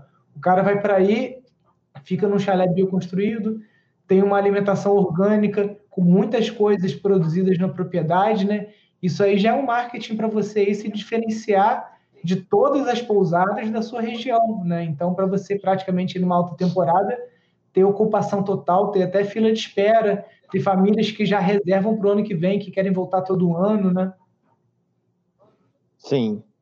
É, é, é, essa essa parte aí eu, bah, eu, é um sonho também meu que é fazer essas casas, né, como antigamente, fazer, quem sabe também, como a gente tem camping, uma cozinha compartilhada, né, mas a, a ideia agora é fazer com os estudantes da universidade, né, começar a gente a montar aqui um, porque eles vêm muito aqui, né, Nilson, Ele, sempre eu estou recebendo, a gente está fazendo alguma oficina junto, ah, o Baldo, o que, que tu vai fazer esse final de semana? Cara, eu estou mexendo na horta. A minha horta é, eu gosto, é meu mimo, né? Não, não, nós vamos aí te ajudar então, ficar aí o fim de semana contigo. Eu não cobro nada, né? Eles, eles trazem a comida também, a gente faz uh, um compartilhado aqui, a gente e tem às vezes oficinas uh, que o Técnica Sem Fronteiras também paga, né? Ajuda a gente, né? Que daí eu tenho que, como vem mais gente, a gente tem que contratar umas pessoas para ajudar minha esposa. Daí a gente, né, cobra um adicional para fazer essas oficinas também. Uh, mas o normal, assim, é a gente mesmo fazer um mutirão e todo mundo vir para cá, uh, trabalhar junto, né? E eu quero fazer uma cozinha compartilhada uh, bem, bem bacana, né? e tudo estilo né, a permacultura, tudo bem caprichadinho, né, para as pessoas uhum. verem que funciona, que nem tu disse. Ah, tem uma casa é, de barro, cara, mas tudo trincado, tudo rachado. Não, cara, não, não precisa ser assim.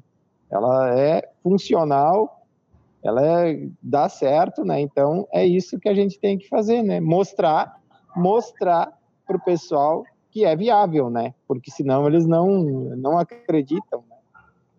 É, até existe uma, um preconceito, tem dois tipos de preconceito com a bioconstrução hoje no Brasil. Um grupo de pessoas fala que só quem quer casa de barro são classe média alta e rico, né? Que é, ah, quem tem condições de construir uma casa, contratar um arquiteto especialista em bioarquitetura, bioconstrução, pagar mão de obra, porque a obra de bioconstrução, dependendo da técnica, ela é mais demorada do que uma obra de alvenaria, de steel frame, de drywall, né, uma obra dessas convencionais, que usa muitos materiais industrializados, né? E o pobre, aquele que não tem acesso a material construção, se tu falar que tu vai fazer uma casa de barro para ele, ele vai te dar um tapa na cara, porque ele não quer.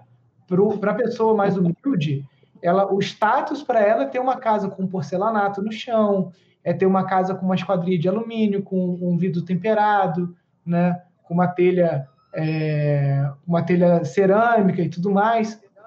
Então, dos dois lados, a gente tem esse, esse, esse cabo de guerra. Né? Então, é importante a gente mostrar, né, quem tem acesso, quem tem disposição para a bioconstrução, que é uma coisa viável, que você não precisa pegar dívida em banco para você construir, que fica bonito, que a questão da mão de obra se resolve com um tirão, né? As pessoas querem participar disso. Chega final de semana, eu acho que depois então da pandemia, tá todo mundo de saco cheio de ficar em Netflix, ficar em frente de, de televisão, de computador, porque é só isso que tem para fazer agora, né? Então, na hora que começar a normalizar, as pessoas vão procurar muito mutirão, muito mesmo. Aí até vou botar no vídeo aqui ó, o, o endereço da rede Pindorama, que é onde vocês podem é, encontrar a propriedade mais próxima de vocês que faz parte da rede para participar de mutirão. Você pode também cadastrar o seu perfil lá no banco de talentos para que o dono de algum sítio possa te encontrar lá, te localizar quando ele está procurando algum algum talento específico, por exemplo, mídias sociais, arquitetura, né, construção, é, parte de horta também, se você gosta disso, né? Então se cadastra lá no, no portal. Então depois da pandemia a gente percebe isso. E isso, para mim, é um grande diferencial para o ecoturismo. Né? Porque a, o cara vai para a pousada, se o cara quisesse ir para uma pousada só para ficar no ar-condicionado, vendo Sky e acessando a internet, ele ficava em casa. Eu acho que o turismo agora ele vai mudar para um turismo cada vez mais um turismo de experiência. E você ir para uma propriedade que o cara vai levar os filhos dele, e aí, para tirar a gurizada do computador, do tablet, dessas coisas. O cara vai para um lugar que o filho dele vai ter a oportunidade de aprender a fazer um tijolo de barro, aprender a fazer um forno de barro, ver uma casa subindo, aprender de onde vem a comida, né, que não é do supermercado, que tem canteiro, que tem horta, como é que faz e tudo mais. Então, eu acredito que os centros de permacultura, as pousadas que têm a permacultura como cerne ali mesmo, filosofia do local, elas vão se destacar muito principalmente porque as pesquisas mostram que o turismo agora vai ser um turismo cada vez mais local, as pessoas não vão querer ficar pegando avião para ir para lá e para cá, então é aquele turismo que você faz de carro é, para as cidades próximas, né? E com isso as propriedades rurais elas têm um grande, uma grande oportunidade de estarem estabelecendo firmemente ali os princípios da permacultura para se destacar, para fazer a coisa certa, para isso atrair as pessoas que a permacultura atrai a bioconstrução atrai, o bambu atrai, são coisas muito bonitas, né? E com isso você conseguir diversificar a fonte de receita e, quem sabe, transformar aquele sítio lá que está abandonado, que está parado, num empreendimento de sucesso e você conseguir aí finalmente sair do, do seu emprego e estar tá trabalhando 100% no sítio, né? É, exatamente, é bem essas sabe as palavras mesmo, né? É, uh, eu, eu já sou muito fã do turismo rural, né? Já fiz vários cursos de turismo rural, então uh, eu gosto muito da roça, né? Por isso que faço turismo rural, né? É, o último que eu fiz foi numa cidade perto aqui, que é Turvo, né? Todo dia saía de casa de segunda a quinta, larguei a roça para ir lá me especializar, buscar mais conhecimento, né, Nilson? Porque a gente tem que estudar, né? E foi bem legal, cara. Foi, eu já quero conhecer o sítio orgânico Serrimar. Olha que bacana, Bruna e ó, Nilson. Vou, até fala, o Baldo, aproveita aí o, o momento merchan aí, fala para o pessoal. O site eu tentei entrar aqui, camping pousada serrimar.com.br não entrou. Mas você falou que você tem Instagram, não tem? Tem. José, vem aqui, por favor, que é a minha esposa que é dessa área aí, Nilson. Eu sou mais. Eh, se tu me pedir o que tem lá na horta, eu vou saber te informar. Agora, na parte eh, da, daqui, eu ainda estou meio. Mas vou aprender, vou aprender também. Vamos ver. Tem gente pedindo que já quer conhecer o sítio. O Nilson pediu para no Instagram como é que ele faz para. que ele tentou o camping e não conseguiu. Fala pra gente, Josi, o endereço no Instagram e no Facebook. Ele não me escuta? Então, fala. Pode falar que a gente está ouvindo. Oi, Nilson. Opa! Então, uh, o Camping e Pousada Serrimar, ele tem uh, endereços eletrônicos no Facebook e no Instagram, e também tem sítio orgânico Serrimar, também nos dois, no Facebook e no Instagram. Tá, beleza. Estou até botando aqui, ó. Vê se é isso aqui, ó. Tem dois O's, assim, sítio orgânico. É... Isto, isto, beleza. sítio orgânico Serra e Mar. Beleza. Aí lá o pessoal acha pousada também, né? No camping, no, aí, esse é do sítio, né? Esse é da, da parte orgânica, né? Das plantações, mas também tem bastante informação. E tem também no Google Maps, a gente também tem lá uh, o camping e pousada Serra e Mar e o sítio orgânico Serra e Mar também. Serra e Mar, beleza. Estou botando aqui no vídeo também para o pessoal que está interessado. Eu já estou interessado em visitar assim que, que puder. Nossa, vai ser, vai ser uma honra te receber aqui. A gente vai ficar muito feliz. Legal. Ó, beleza. Vamos aqui para os comentários que já tem gente perguntando aqui coisas também. Estou vendo aqui sobre o mutirão. A Grazi. É, a questão do preconceito, ainda existe muito preconceito, né? Por isso que quem está se propondo a fazer a bioconstrução e tudo mais, tem que tentar fazer a coisa o mais linda possível, né? Para que as pessoas sejam impactadas de forma positiva, né? Então, estudar bastante a bioconstrução, testar fazer primeiro coisas pequenas, às vezes uma casinha para criança, casinha de boneca, casinha de cachorro e tudo mais, até você ter a audácia, a ousadia né, de fazer um chalé, fazer uma coisa maior. Né? E assim, devagarinho, a gente vai pegando jeito, vai pegando a mão para conseguir fazer uma parede bem lisinha, né? Aí tem vários pulos do gato, de fermentar argila com soro do leite ou com esterco de vaca, de usar uma esponja de cozinha, né? E essas coisas a gente, o barro que ensina para gente, né? Não adianta, você até pode ler um livro, você vai pegar a técnica ali, mas é depois de você praticar aquilo, praticar, praticar, praticar, que você vai conseguir fazer uma parede bem bonita, né? Nós fazia pelota de bolinha de gude para jogar bolinha de gude com o barro. Às vezes uma rachava e aí a gente ia testando, testando, testando até funcionar, né? Mas é isso aí mesmo, é, é botar a mão na massa. Hora vai dar certo, né? É tipo é. fazer um pão pela primeira vez, nunca às vezes cresce o suficiente como a gente quer, mas se a gente parar na primeira tentativa, como é que vamos fazer? Vamos comer pão como? Não dá, né? Com certeza. Tem que ir testando. Com certeza. E tu falou em pão, me lembrou aqui de um outro gancho também para a questão do ecoturismo, do turismo de experiência, que é a parte da culinária, né? De, o pessoal você pode depois aí procurar o site, eu vou passar para a Josi lá do Slow Food, que é um grupo internacional, né, de tem o fast food, que é aquela comida rápida, industrializada, cheia de porcaria, e tem o slow food, que é comida bem devagar, que tu vai colher, tu vai preparar, né? E tem muita gente buscando essa experiência, né, do slow food, de ir para uma pousada, aí tu vai lá na horta, tu vai colher o alface, vai colher a mandioca, vai colher um inhame, vai entrar na cozinha, vai aprender a fazer uma receita com o pessoal da sua cozinha aí, né? Então, esse turismo de experiência é muito interessante, né? Isso aí é mais um atrativo. Aqui no Rio, a gente tem alguns amigos que fazem essas experiências. Tem a Simone, que bota o nome de permaculinária, a gente chama de horta mesa, tem da horta ao prato, aí cada um chama de um jeito, né? mas é muito interessante esse tipo de vivência, até para mostrar para as pessoas outras receitas, porque as pessoas estão muito condicionadas a comer a mesma coisa sempre, né? E aí você pode inventar receitas com alguma planta que seja típica do local, com você falou aí do cambucá, da jabuticaba, né? Tem uma amiga nossa aqui que ela tem uma marca que ela faz coisas com punks, a Clarissa. A marca dela chama Punks Brasil. Cara, ela faz um molho, é, é tipo um molho inglês com jabuticaba, mas aquilo é muito gostoso, entendeu? Vai jabuticaba, vai cachaça, é um monte de coisa bem interessante. Ah, a nosso projeto com as crianças, Nilson, uh, que eu ia te falar, as crianças chegam aqui em casa com ônibus, né?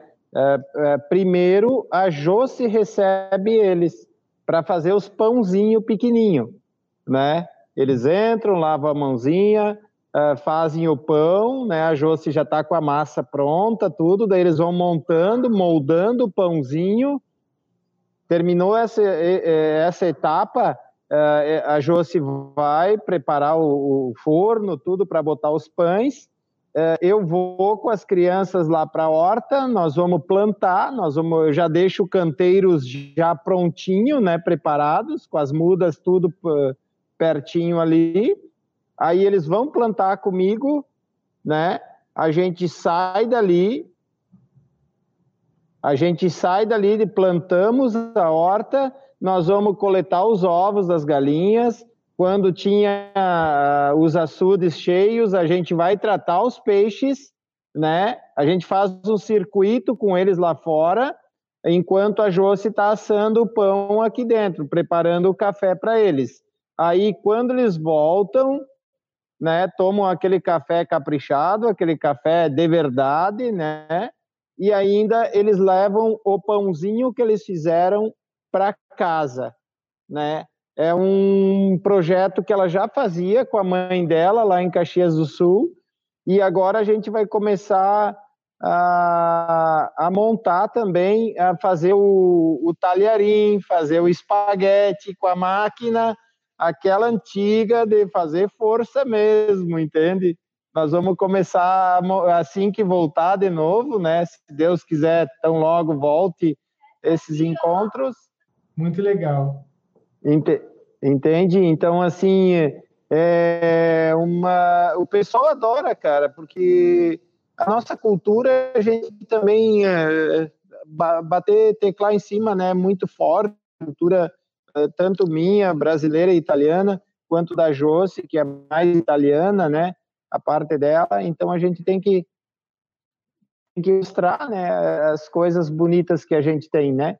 Então aliar as coisas assim é, fica legal, porque hoje também, eu, antes do meio-dia, eu atendi uma senhorinha aqui é, que ela já teve aqui um outro dia. O neto dela é muito meu amigo, né? E ela disse: Não, eu quero ir lá naquele moço que planta orgânico lá no Serra e Mar. Ele, e o Guilherme, que é meu amigaço, né, amigo da gente, amigo da família, ele disse assim: Ah, lá no Baldo e na Josse, vó, sim, eu quero ir lá. E aí ela veio aqui, cara, foi bem legal, porque a nossa horta, uh, eles eles entram lá na horta, eles colhem, né? A gente mostra as punks, o pouco que eu sei, né? Eu ainda não sei tudo das punks, mas quero me aprofundar mais, né? Então a gente mostra tudo que a gente tem ali. Olha, o Gustavo entrou, ó. Esse aí é o nosso engenheiro aqui do sistema de agrofloresta, ó, Nilson. Gustavo Tramontini. Oi. É daqui. Ah, que legal. Oi, Gustavo. Seja bem-vindo, cara. Ele que vai nos ajudar aqui, Nilson, no sistema de agrofloresta. Muito legal, uma parceria importante aí para vocês, né? Vai ser mais um atrativo aí para a pousada, para o espaço, né? O pessoal vê que a floresta Sim. que produz alimentos é uma coisa que funciona, né? E que é, para mim, a solução aí para a gente a gente acabar com boa parte dos problemas da humanidade é a agroecologia, né? Exatamente, né? Então, uh, mas uh, com essa, isso é o é, com o nosso dia a dia, né? A gente se empenhando, a gente se dedicando, tudo vai ficando melhor, a paisagem dando aos pouquinhos, vai ficando mais bonito. Cada tempo que as pessoas vêm aqui, eles já uh, nos dizem, né? Nossa, Baldo, uh, porque o lugar antes estava abandonado, né? É, então, assim, as pessoas que antes vinham aqui como pesque pague só, eles, esse lugar tem aproximadamente 20 anos de história, só que foi uma história meia assim que eles faziam uh, como pesque pague, depois desativaram, daí eles começaram a alugar o lugar, a família foi indo embora, né? E daí era muita baderna, muita confusão. E aí, como a, quando a gente adquiriu a propriedade, as famílias foram voltando, cara. A gente começou a, a divulgar via internet, né? E as famílias vêm, cara, elas dizem assim: Nossa, eu vim aqui quando meu filho tinha três aninhos de idade e hoje já é homem feito, né? Que legal que vocês compraram aqui, tá ficando bom, tá, tá, tá ficando diferente, né? Então é isso, né, cara? É tu trazer a família, a família tem que tomar o que foi perdido, cara. Eh, há muito tempo atrás, sabe, a família se não pode ir numa pracinha mais porque lá tem muita baderna, muita confusão. Então não, cara, a pracinha foi feito para a família, para os filhos brincar de, de, de bicicleta, de patins, né? E hoje não conseguem mais usufruir é, de uma pracinha. Então a gente tem que criar esses mecanismos que, que é, aqui é, é, é público, é área pública, sim, é, mas porém particular. A gente quer que a família venha aqui, entende? Não quer baderna, não quer confusão, entendeu? A gente quer fazer algo voltado para a família, para inserir a família de novo num sistema bonito, cara, resgatar as coisas antigas é o essencial, cara. É o essencial. É isso que eu estou mostrando para minha família aqui, né? Então é isso que eu acredito. Então as gurizadas adoram morar aqui, me ajudam na horta, ajudam a Josi a fazer massa, eles têm o tempo de brincar, eles têm o tempo de estudar, entendeu? Normal, quando eu levo as crianças nas palestras, as piazadas ficam dizendo: Mas tu não tem celular ainda? Porque o, o João Gabriel tem, é, tem 12 anos, o Marco Antônio tem 9, né? E, e o Júlio César 6. Ah, mas vocês não têm celular ainda? Não, a gente usa o celular do pai e da mãe quando eles emprestam, né? Então é assim, né? Então a gente empresta o celular, mas eles têm o tempo deles, o tempo de criança, o tempo de brincar na rua, né, de, de fazer as tarefas lá fora, de ajudar o pai e a mãe lá, né, aí recolher uma vaquinha que está lá no pasto, é isso que a gente faz aqui, né? Com certeza, isso aí é, vai fazer toda a diferença aí na vida, na vida adulta dessas crianças, né? Essa oportunidade que você está proporcionando para eles de uma vida sem essa alta exposição a telas, à internet, a tudo isso, sem esses ambientes de baderna também, e podendo ter uma vida rural, né? Podendo entender o valor do trabalho, de onde vem o alimento, né? Como que funciona a natureza. Isso aí para a formação de uma criança, de um jovem, é, é a coisa mais importante. Aprender que você consegue, você é capaz de fazer as coisas com as mãos, né? Isso aí eu acho que o ser humano começou a ficar doente e deprimido a partir do momento que ele parou de fazer as coisas com as mãos. E quando a gente volta a fazer isso, né, por isso a terapia ocupacional, né, é, eu conheço várias pessoas que trabalham com isso e conseguem transformar em pessoas que estão completamente já assim entregues, depressivas e tudo mais. O cara com artesanato, com agricultura, né, ele começa a recuperar de novo essa vontade de viver. É bem assim, né? Uh, e, e oh, que live inspiradora, emocionante, nossa! que bom! É muito, muito bonita as palavras, né? E não achei que ia, que ia tocar assim o coração das pessoas, né? A gente só tenta retratar o nosso sentimento, né? Eu tenho um amigo eh, que diz que quando a gente comprou aqui, ele disse que eu estava, né, Nilson, na contramão do mundo. Eu não questionei, né? Eu não questionei, eu, eu só só dei, dei cabeça assim e, e fomos trabalhando. Hoje ele visita a gente e, e diz que, é, cara, tu não estava na contramão do mundo, não. O mundo está na contramão, né? então é bacana, né, ter esses relatos aí. E que bom que ele, que ele gosta de vir aqui, né? Ele vem tomar chimarrão aqui na sombra, tudo. E, e enfim, a gente a gente às vezes é taxado, né, Nilson? Vai para o meio do mato com a esposa, com três filhos pequenos. É, é louco, é o que, que vai fazer lá? Não é pobre, não tem um trator para arar a terra. É, cara, como é que se acha um diamante, Nilson?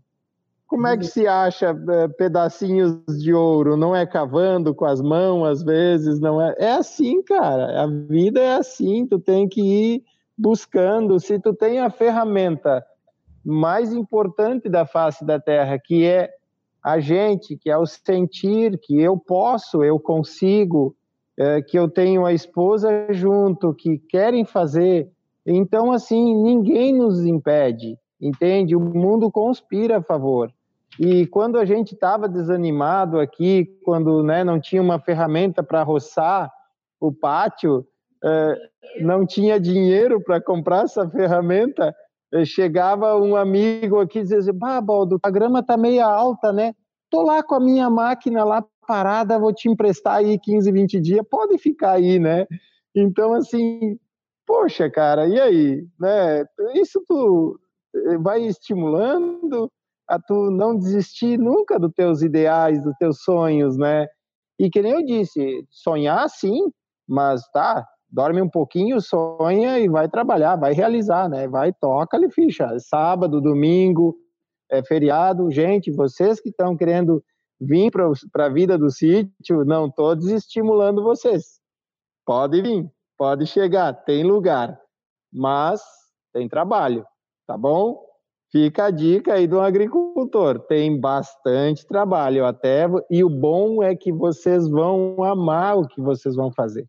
A roça é tudo de bom, tudo de bom. Mas os dois, a roça foi feito para a família, Nilson. Para a família. Se um não quer, não vai. Porque aqui na roça isso é feito por mãos de família, por esposa, por marido, por filhos, todo mundo pegando junto, né, para crescer junto. Aí sim, aí funciona que é uma maravilha, né? Mas se uma pessoa não gosta muito do cheiro do esterco do animal, uh, que com certeza vai cheirar, né? Se uma não vai funcionar, né? Não vai funcionar. As duas pessoas têm que estar conectadas. Aí sim.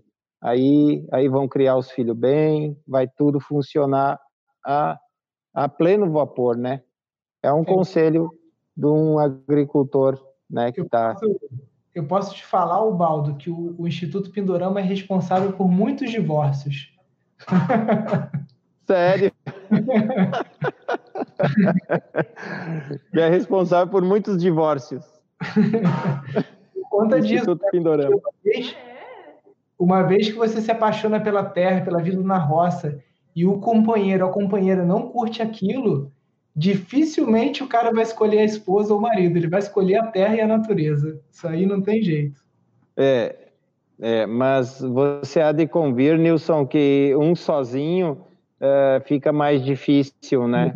A, a, conexão com, com tudo, né? Porque enquanto um está lá fora uh, fazendo o serviço, uh, diria assim, mais pesado, né? Que é a lida da terra, a lida com os bichinhos, tem a outra pessoa aqui dentro fazendo fogo, esquentando o teu alimento, né, fazendo a comida com amor e carinho, lavando tua roupa, organizando a casa, né? Então, uh, é isso, né? Tudo tem que estar tá conectado também uh, dentro de casa, né? É, não, graças a Deus eu tive a, a sorte, né, da a minha esposa ama aqui o, o, trabalho, a gente reveza muito, né? Aqui a gente até não tem a gente reveza mesmo, tipo assim, tem dia que eu que tô lá fazendo comida, lavando a roupa, fazendo essas coisas, e ela tá na roça. Aí tem dia que é o contrário. Olha só. Tem dia que a gente tá junto, porque o dia, por exemplo, de fazer tapioca e polvilho, aí que é o processo mais trabalhoso, aí a gente pega junto na cozinha. Aí minha cunhada já vê, já vê as crianças, né? E aí, como família ali, a gente vai, vai se ajudando, né? E vai fazendo as coisas. Tem que gostar, como você falou, porque é, roça e natureza não tem segunda, terça, quarta, não tem domingo, tem chuva, tem sol, tem aqui no meu caso não é raposa, tem lontra no galinheiro, tem não sei o que que tu esqueceu, tem irrigação para mudar de lugar, né? É trabalho todo dia. Sim.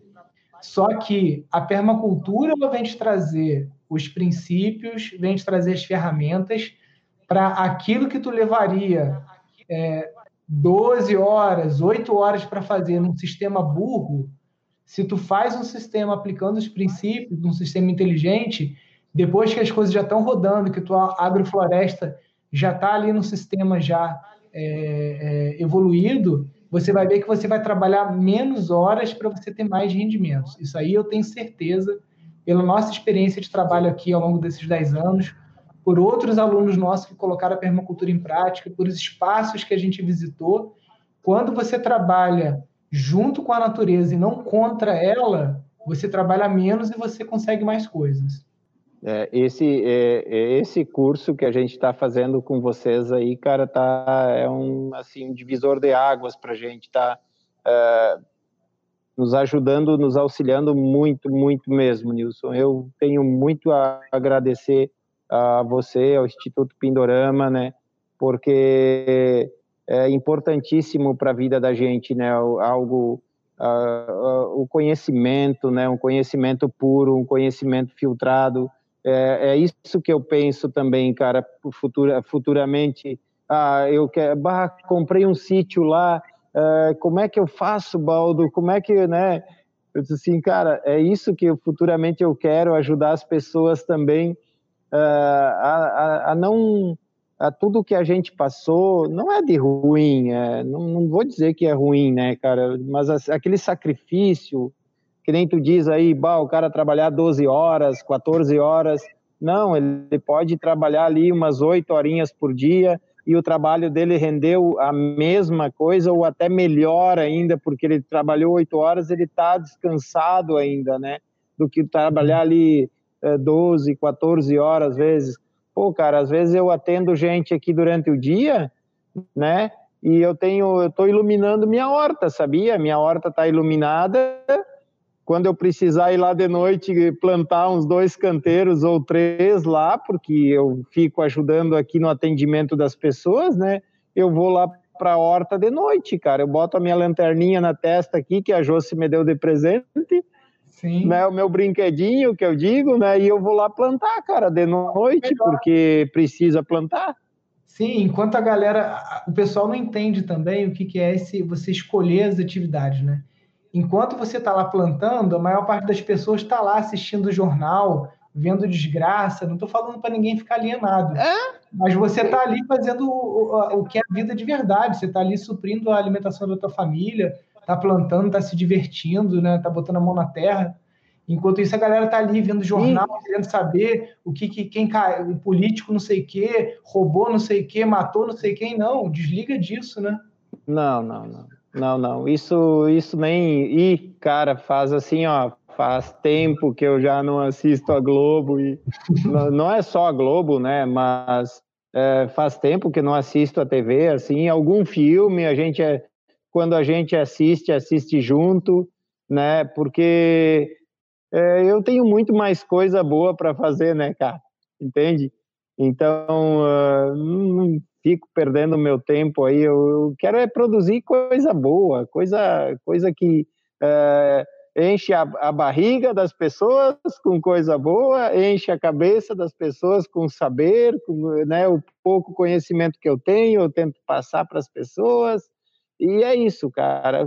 Política, né? Hoje nem se pode mais discutir futebol, porque nem futebol eu gostava de um futebolzinho também, volta e meia de assistir, mas nem esse não consigo, não tem mais, né?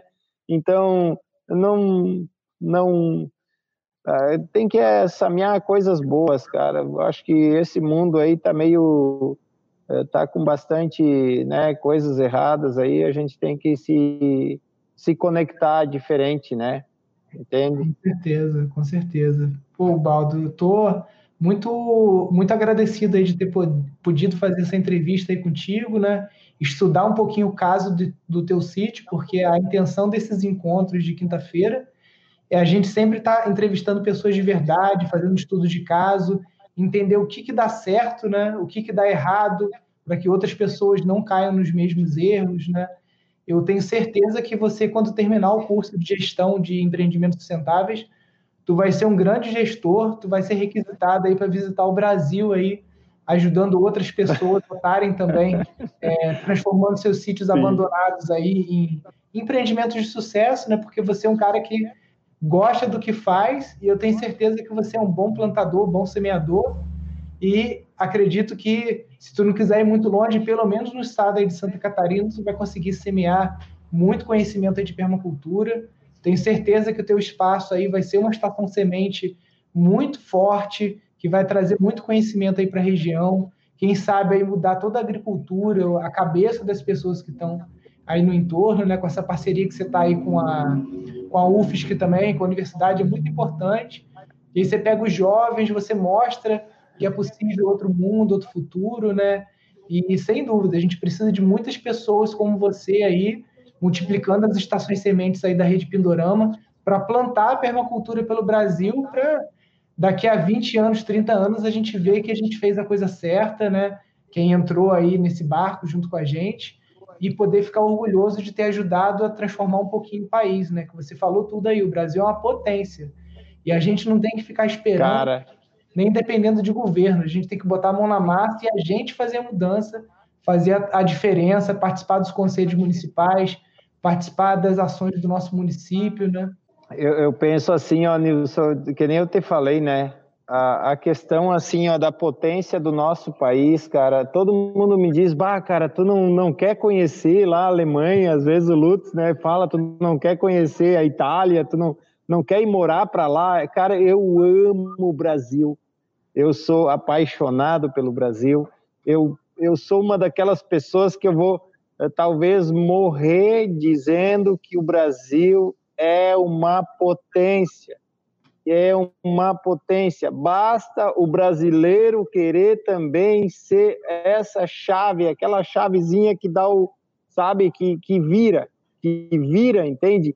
E dizer assim, oh, não, cara, eu posso, eu posso aqui uh, no, meu, no meu quintal, na, no meu sítio, eu posso lá na padaria, que eu sou um empreendedor lá, que eu tenho uma padaria, eu posso fazer diferente, eu posso, né, andar para frente, cara, sem, sem politicagem, sem essas coisas só minam a cabeça das pessoas, né, cara? Acho que tem que ter pensamentos positivos, né, ações positivas que, que realmente que, que entre dentro. Nós não somos um país de esquerda, nós não somos um país de direita, nós somos um país que tem que olhar, cara, assim, ó, em linha reta.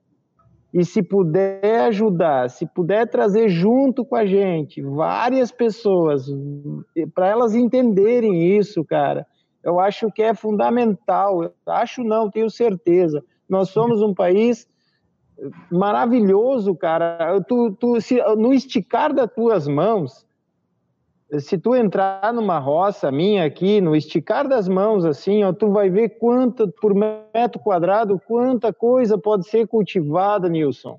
Quanta coisa, quanto alimento, quanta fartura que pode nutrir a minha família, que pode nutrir a família aqui do lado dos meus amigos. Eu acho que tem que a gente tem que botar isso na cabeça, cara, das pessoas, entende?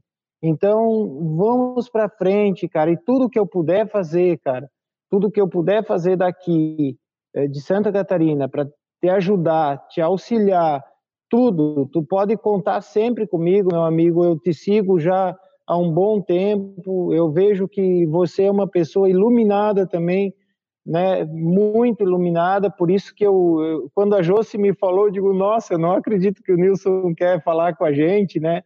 Porque é, e espero que em breve, né? Muito em breve a gente consiga conversar pessoalmente, né? Espero muito isso e quero ir lá conhecer, quero ir aí conhecer o teu o teu espaço, né? Quero muito e aí eu disse assim como voluntário, né? Eu quero te ajudar aí, né? Levar minha família aí conhecer.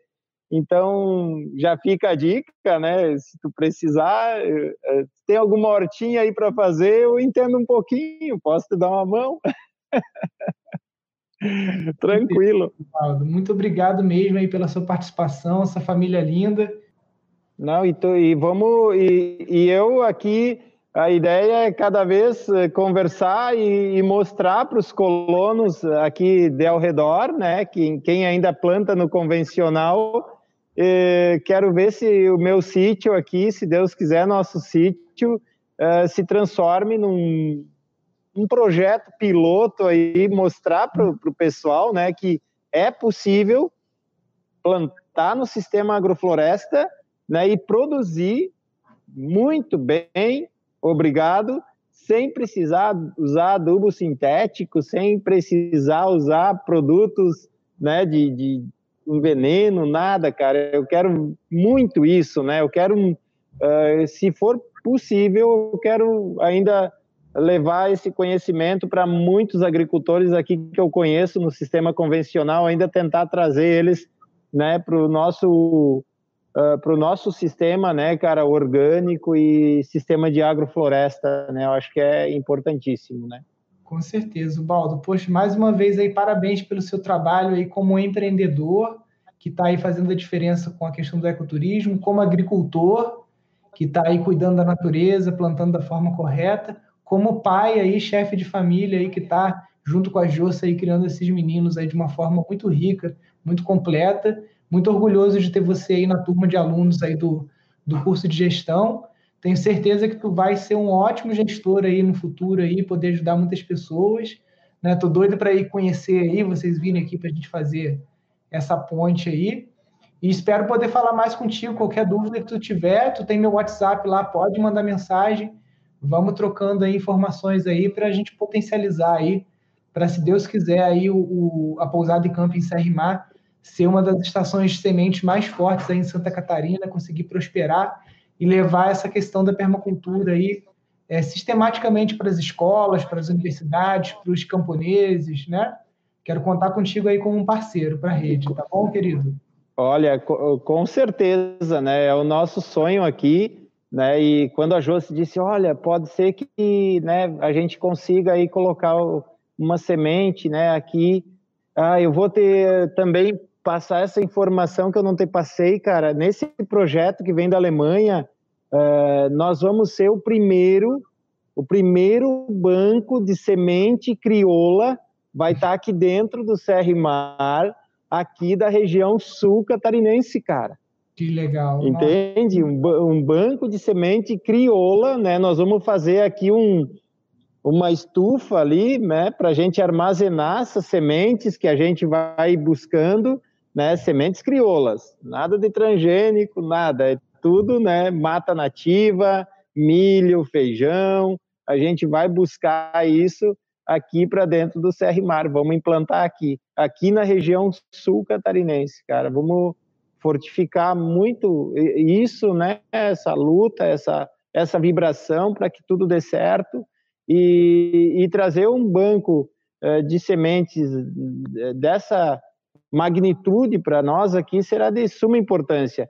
E ainda com isso trazer vocês aqui para dentro também do nosso lugar, cara, é demais, é muito bom, né? Muito bom mesmo. Vamos fazer eu e a Josi, vamos fazer de tudo para que isso com certeza aconteça. Vamos trabalhar muito firme para a gente propagar uh, o Instituto Pindorama em tudo quanto é parte do país e, quiçá, do mundo, né? E você falou aí 20, 15, 20 anos, né? A gente conseguir, olha, que a gente consegue em menos tempo. É só a gente trabalhar. Primeiro falando aqui que você falou da mensagem chegar no mundo, né? E aí tô dando aqui o, o oi aqui para o André, lá de Lisboa, Portugal, tô ouvindo a gente aí agora. E fiquei muito contente com essa notícia que tu deu aí do banco de sementes, né? Me deixa mais feliz ainda saber que você agora é um guardião de sementes aí, vai estar trabalhando também para manter essas sementes crioulas, né? Esse patrimônio genético é muito importante para a nossa soberania alimentar, né? Com essa briga que, que tem aí com as companhias multinacionais, querendo empurrar o transgênico aí goela abaixo das pessoas. Então, tu vai ser mais um guardião aí, mais uma, um motivo de felicidade aí em ter você no grupo. Quero te parabenizar por mais esse, esse trabalho aí e desejar sucesso aí nesse banco de semente. Muito obrigado. E se, e se puder no, nos auxiliar também uh, em alguma coisa de, uh, de sementes, né? Se você uhum. tem conhecimento por aí, uh, bah, ficaríamos muito gratos, né? Tem sim, eu passei o balde a a... lá, na, lá na Índia com a Vandana Shiva e ela, ela é uma guerreira nessa questão das sementes. Primeiro, ela foi para o Tribunal Internacional em Zurique para processar a Monsanto, porque a Monsanto estava patenteando as sementes crioulas indianas, do arroz basmati, espécies de trigo de lá. Então, ela foi brigar. E você sabe que essa gente é má, né? Ela, ela tem uma coragem, né? Porque pro, não sei nem como é que ela está viva até hoje ela só briga com o pessoal do mal mesmo, né? E lá na fazenda dela que eu visitei, ela tinha um banco de sementes, ela ensinou para a gente lá o, o, manejo de como que você tem que fazer para manter a umidade do ar baixa. Eles têm uma técnica indiana lá que os potes que eles guardam as sementes é um pote praticamente feito de pau a pique, é feito com taquara, palha, esterco de vaca. Eles lacram esses potes com esterco e com isso eles conseguem manter uma durabilidade de cinco anos ali com, com uma potencial de germinação ali uma taxa de 95%. Então depois eu vou estar passando isso para vocês aí. Nossa. Até dentro do do viver fora do sistema, a Carol, que é mestre em, em agricultura orgânica, ela está começando a gravar agora umas aulas que vão entrar lá no curso para vocês que é justamente da produção de sementes orgânicas. Então, vai entrar toda a parte de produzir, comercializar, certificar essas sementes e de como também fazer o armazenamento. Então, isso aí vai, vai estar entrando no curso de vocês. Acredito que no máximo daqui a um mês essa aula vai estar disponível lá também. Então, mais uma coisa aí para somar aí para o projeto. Muito bom, muito bom. Olha aí, ó, só coisa boa, né, Nilson? boa, com certeza. Não tem como dar errado, né? Com certeza. Eu vou, vou encerrar aqui, porque a gente já está batendo aqui quase duas horas de live, porque quando a gente fala sobre o que gosta, sobre o que ama, é igual um papo que a gente está ali conversando e tudo mais, e aí acaba que, que a hora passa a gente nem sente. Mas eu queria mais uma vez te agradecer, agradecer o pessoal também que ficou até agora. A gente ainda tem mais de 100 pessoas aqui assistindo ao vivo aí até o finalzinho. Agradecer a vocês. Olha e, só!